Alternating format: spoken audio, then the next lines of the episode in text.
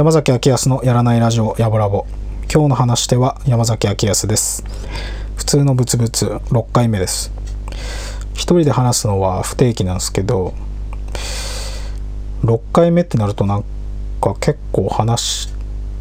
回多くなったなってちょっと思いました。6回目にして。まあ何回話したって別に 役に立つ話なんか何もしてないんですけど 意味のない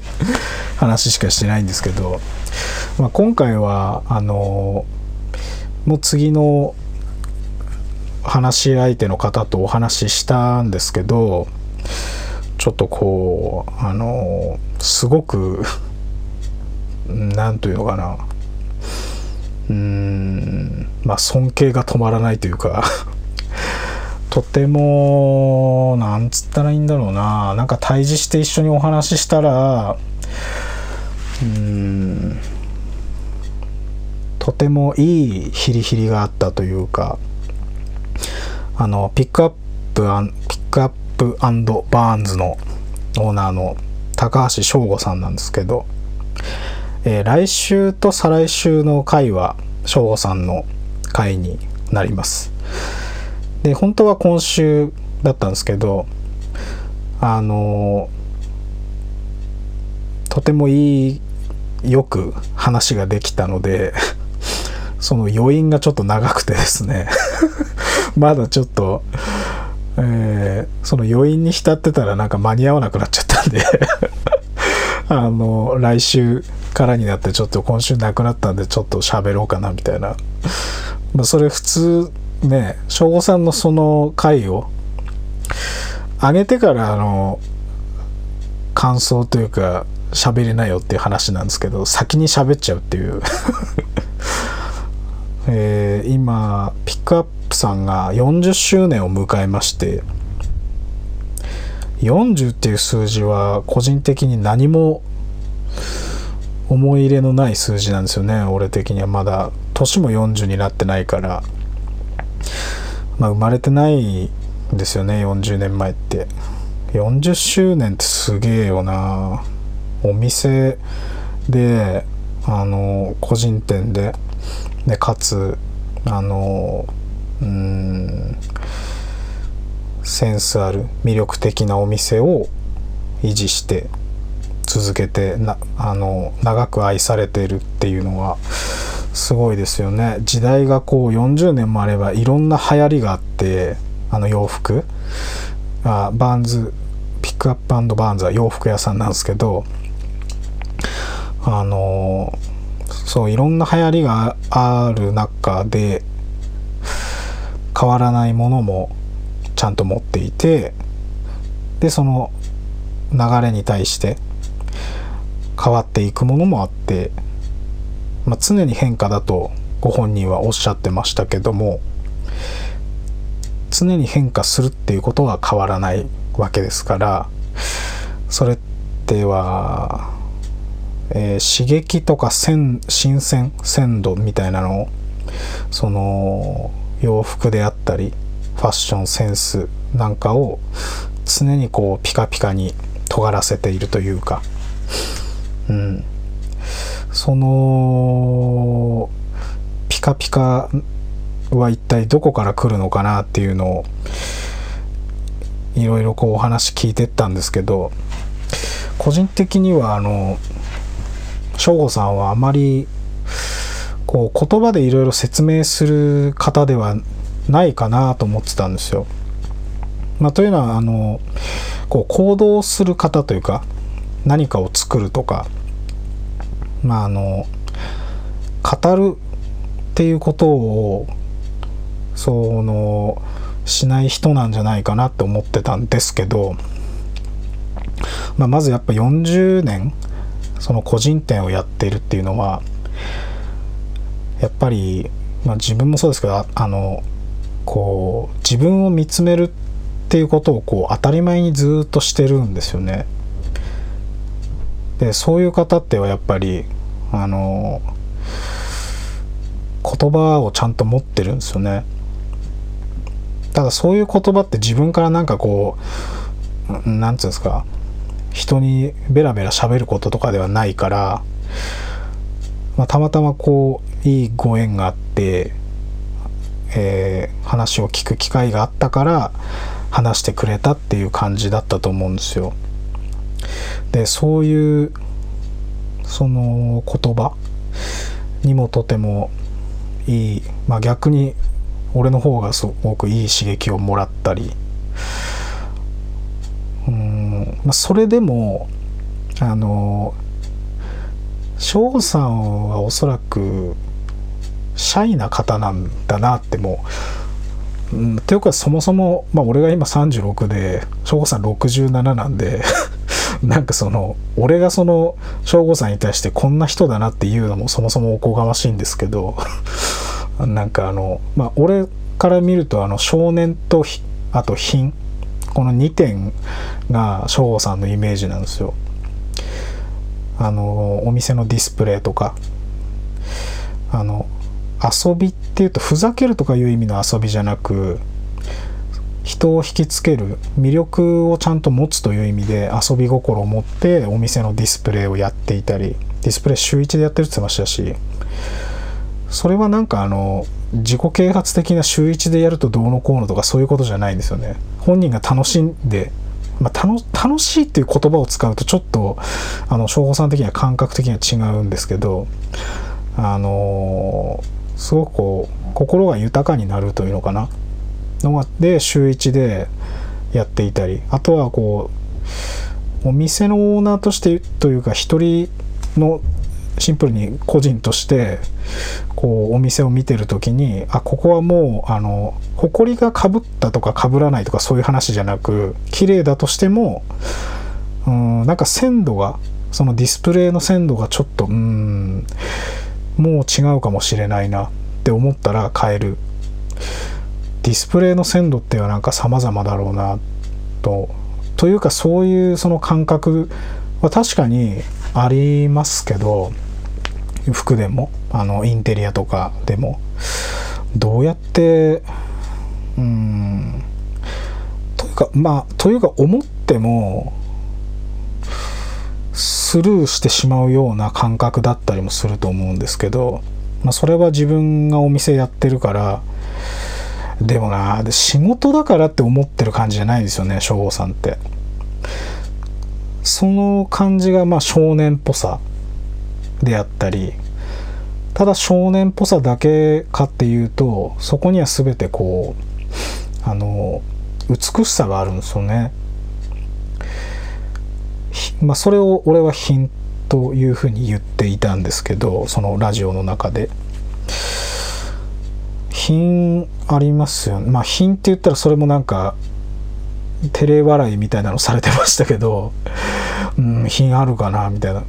いや、もう十分あるんじゃないかなと思うんですけどね。品、省吾さんありますよね。あの、うん、大雑把だとは言ってたんですよ。自分の性格。確かに、まあ、ただ大雑把って言っている部分は、その、なんつうのかな。例えば重機類とかインテリアとかそういうのを DIY で自分で作る。まあ省吾さん的には DIY っていう言葉なんて意識もないままずっと今までそうやって作ってきたわけなんですけどあのー、なんだっけ？DIY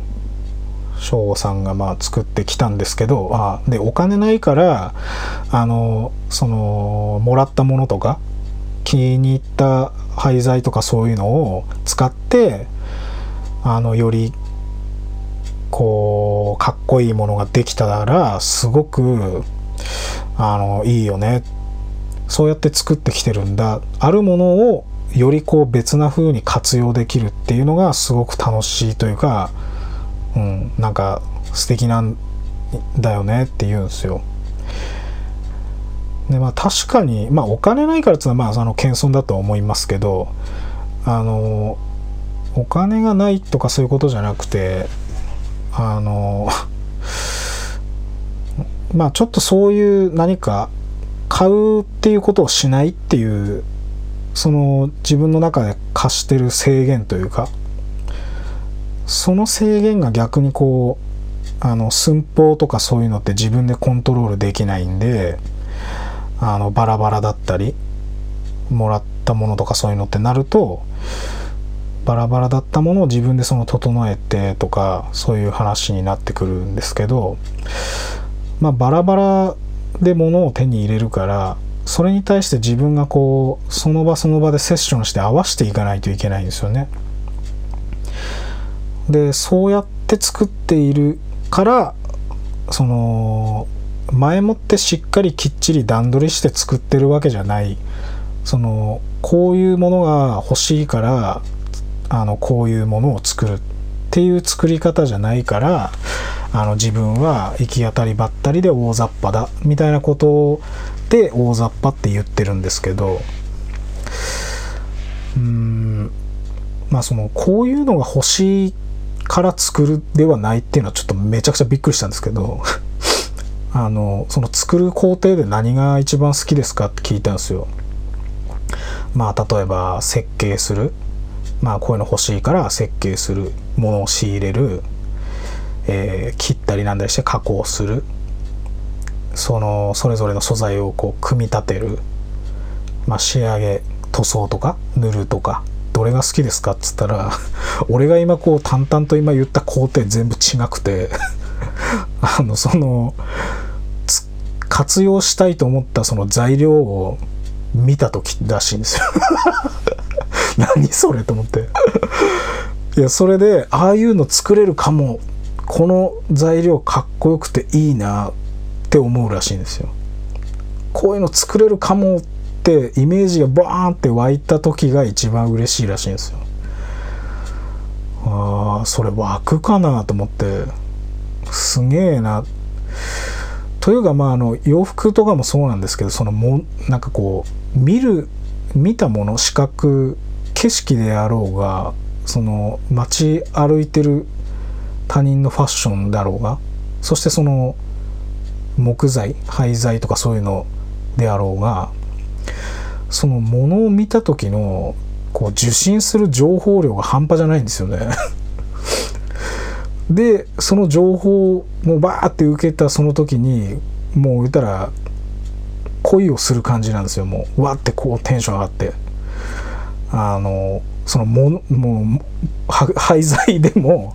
まあ、ファッションとかだとなんかこうね女性とかだと綺麗とか、まあ、男性かっこいいとかそういうのもうわってこう刺激いい刺激を受けるんだっていう言い方をしてましたけどまあなんか分かりやすくあのテンションをなんとなく伝えてやっぱそのものとか視覚からいろいろこう恋しできるんだなって思いましたね。その材料に関してはとさらにこうイメージ湧くってなるとやっぱそのぐらいのことですよね。恋してるんじゃねえかなと思う。いやもうそこまでいくと本当あの本人には言わなかったけど変態だなと思いました そんなにかみたいな。見ただけでそんなにいろいろ情報を得られる得られて得られるだけじゃなくてそのこう、まあ、受信してイメージするってことはもうすでにもうそのアウトプットが始まってるみたいな感じだからそれがこうパンパンっていくってすごいなと思って。なかなか変態だなと思いましたね。その本当にまあリスペクトという意味でもちろん言ってるんですけどそれでも言えなかったなちょっとやっぱ。30上のそのもうすごいリスペクトをする人を目の前にしたらうんヒリヒリしたな。あんまりこういじったりとかさすがに調査はできなかったな。でもなんか今回2回2週にわたって収録に行ったんですけど、まあ、普通は1回で2回分収録させてもらってあのラジオのその公開自体は2週に分けるっていう形なんですよね。1回で撮って2週分前半後半つって撮るんですけど、まあ、今回はちょっとそれぞれあの時間しっかり撮ってもらって、まあ、1回で終えるつもりだったんですけどあの、うん、なんか俺がこう逆に刺激をもらいすぎて1回でちょっと 受け取りきれなかったんで2回撮り2回収録にご協力いただいてっていう感じにしたんですけどまあ話の長さで言うと、まあ、まあちょい長めではあるけどまあ一般的なぐらいでまあ1回で撮れそうなぐらいではあったんですけどうんなんかまあ2回になっちゃいましたね。省吾さんすげえな。あのなんかこうはっきりしてるオーラが出てるんですよね。あの自分が興味あるものとそうじゃないもの。だからそうじゃないものの質問とかしてもつまんないからそうならないように質問を気をつけながら。あ あと俺が自分の話をたくさんしてると多分ちょっとこうなんか少佐すぐあのこうちょっと気持ちをオフにしそうな気がしたんで。まあ俺が話聞きに行ってっからもちろんそれはそうなんだけど。あの話今まで話した人たちの中でまあたくさんヒリヒリをもらいましたね。刺激。なりなんなり。まあそんな6月の中旬15日と22日か。あ今はあの23日の、えー、夜9時40分ぐらいかな今。ちょっと今日は曲を作ってる時間が長くて声がちょっとあんまり出てないですね。うん。声かすれてますよね。今日作曲していてできる限りグレーで作っていこうと思いましてそれをちょっと練習含めやってみたとこでした。曲作るとできるだけ早めにこう保存したくなるんですよね、まあ、例えば浮かんでそれをすぐあのボイスメモに入れるとか、まあ、もしくはあの早めにあの、まあ、音楽的に言うと帰結させたいというんですかね。4小節ぐらいで帰結させてそれを繰り返してもうあのそこそこの流れにもう早めにしちゃいたいって思っていたんですけど、まあ、俺が作ってると大体早めになっちゃうのでその我慢するというか長くグレーゾーンで楽しむようにグレーゾーンというかグレーな状態でそれはまあ不安なんですけどその不安は集中力とかでまあ賄うしかないから、うん、できる限りそうして作ったらまあ今のところいい感じにできたなぁと思っております。まあそのできたなと思ってもその成果を何も今披露はできないんですけど。最近あと居心地とかのことを考えるんですよ。居心地。居心地いい方がいいっすよね。居心地ただ難しいなって思ったんですよね。楽しい楽しいお話を できる人が居心地いいかっていうとまあ笑わせてくれたらとても嬉しいんですけどうーんなんかそういうわけでもないと思うんですよね。居心地って。とても難しい、まあ、俺はとある場面で思ったんですけどすごく頑張って話してくれる人がいたんですよ。ですごくは頑張って話してくれる人がいてそれきその場面そのシチュエーションにいる時にとても居心地悪かったんですよ 俺的には。その頑張って話していて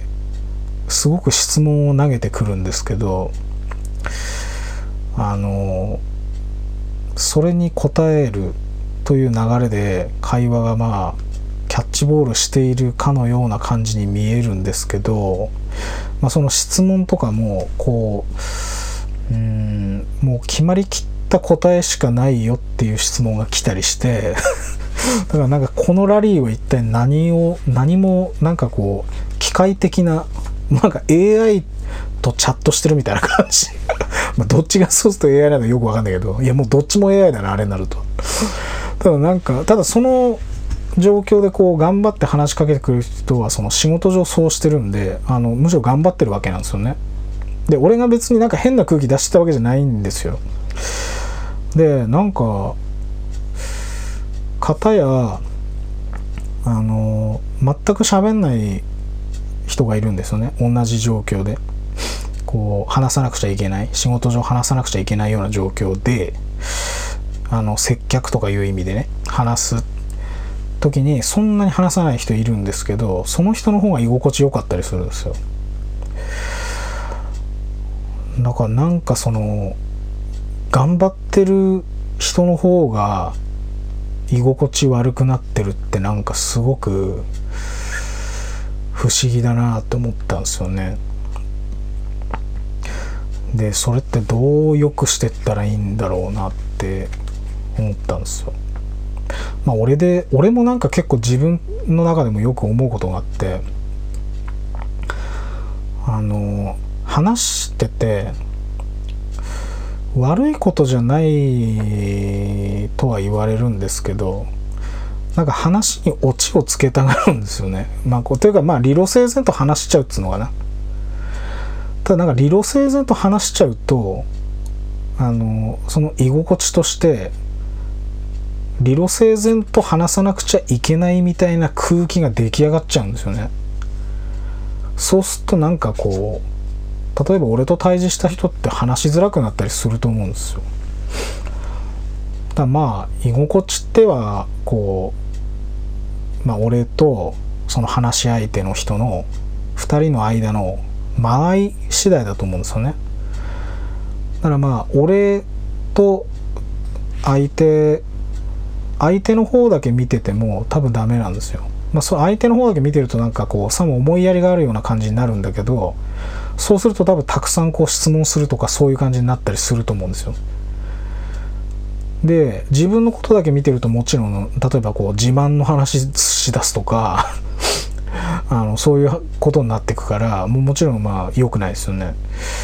じゃあなんかどこ見てりゃいいんだって思うとやっぱその対峙してるお互いの間のその空間間合いまあほんと間合いですね。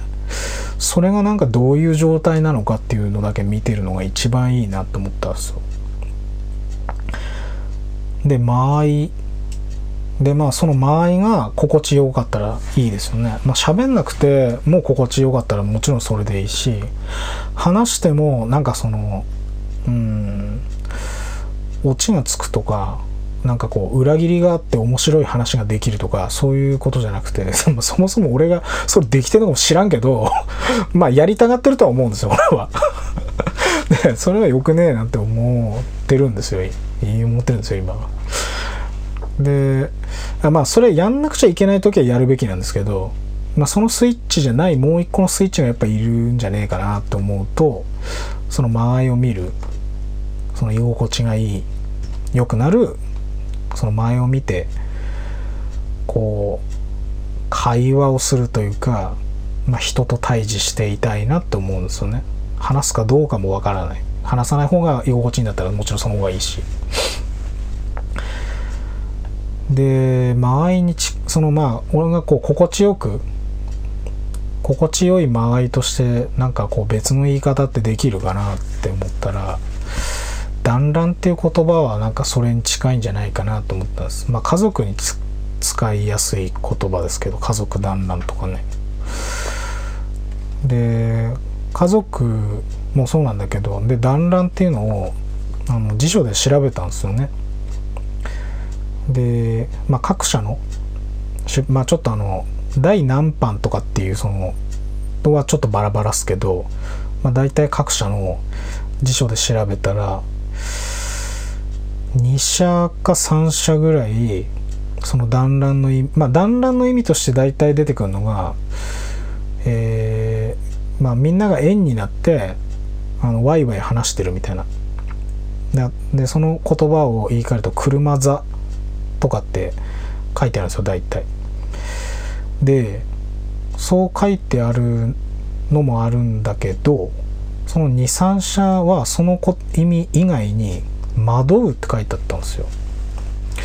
惑うって多分その戸惑いとかの惑うだと思うんですよね。惑うかと思ってどういうことって思ったんだけど分そのやっぱ間合いがこうぐぐちゃぐちゃで定まってない状態だと思うんですよね。でそれがまあ言ったら喋っても喋んなくてもいい。で何してても何してなくてもいい。でそれが一番やっぱ心地いいと思うんですよね。で家族で言うとやっぱこたつ入ってあのみんな足入れてこたつ入ってるけどそのおのおの違うことやってるみたいな。テレビ見てるやつもいればまああのなんすかスイッチとか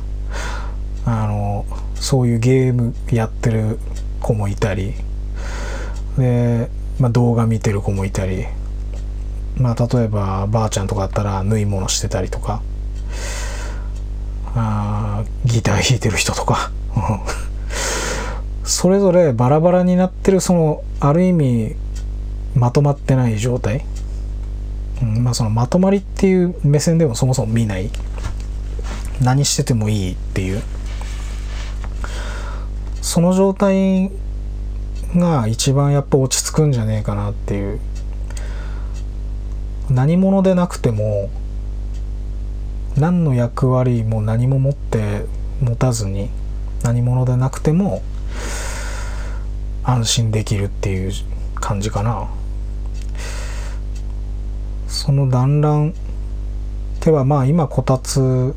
でまああとは大体やっぱ食卓とかが一番イメージ湧くんだけど、まあ、他の場面でもあのー、いろんな、まあ、家族の中でもいろんな場面でそういうのを意識できたらとても素敵な家族なんじゃねえかなって最近思いますね。まあ、それがあのこうなんつうのかな。普通大勢じゃなくてもうん。あのなんかふと一緒に何かをしてるんだけどなんかこうしょうもない会話してるとか。今のちょっと例え下手やな。今のちょっと例え下手だけど まあそのお互いのその間合いが惑ってる状態、うん、ある意味グレーな状態、うん、それを考えていたら曲作ってる時もなるだけそのグレーな状態で粘った方がいいものができんじゃねえかなって思って今日はそれを試していたんですよね。ま今日はたまたまだと思うんだけど、まあううまくいったんですよ。まあグレーのまんまで、まあ、いい場合もあるんでしょうけど大体はまあ最終的にはちょっとこうどんな色なのかっていうのは決まっていくからただあんまり早々に決めちゃうとちょっとこう奥行きがないような曲になってしまうので粘ってできるだけ粘って最後にまあ色を決めるというかまあまあ出来上がって客観的に聞いてこんな感じの色なんだなって分かるぐらいがまあ一番自然でいいんですけどね本当は。まあそんな感じで作っていました今日は。うんまああと私の近況としてはですね野鳥の図鑑を買いまして まあしかもほぼ多分子供向けっぽいやつをねその野鳥の図鑑すごいんですよ。あの QR コードその各鳥に QR コードがついててあのそれを読み取るとこう鳴き声が聞こえるんですよ。だからやっぱあのその場でねあのやっぱ鳴き声までこうまあ、ただ鳴き声もあのさえずりまあ、何種類かこう1匹の鳥でも1羽の鳥でも何種類か鳴くんですよね。まあ、てかもう種類どころじゃないぐらい鳴いてるような元気な鳥もいるんでまあ、色とかがね一瞬しかパッて見えなかった時にあんな感じで泣いてたなっつったらパッとその QR を読んであこれかみたいなつってね そんな図鑑を買ってますますなんか山ちゃんのイメージは外だって言われるんですけどより外に向くようなものを買ってしまいましたね。まあちょっとこれから夏になっていくと暑いんであんまりね夜は鳥鳴かないから朝鳴くのが鳥はいいんですって。あの朝からこう昼夜ってこうかかっていくとあの空気の流れ上あの音が澄んで聞こえなくなっていくらしいんですよ。で朝鳴く方が綺麗に聞こえるのも鳥は分かっているらしいんですよ。まああとは、まあ、他にもなんかあのまともな理由もありましたけど まあ今のまともか。うん。今日はこんなとこかな。あの前半ちょっと話していたピックアップバーンズの翔さんのラジオは、えー、6月のまあ最終週かなと7月の1週目になると思うんですけどピックアンドバーピックアップピックアップ アンドバーンズの、えー、40周年アニバーサリーエグゼビットイベントがありまして、えー、7月の16、7月の17、7月18の3日間、えー、正達さんでいいと思うんですけど、えー、似顔絵会があります。で、1時間ぐらいで予約して、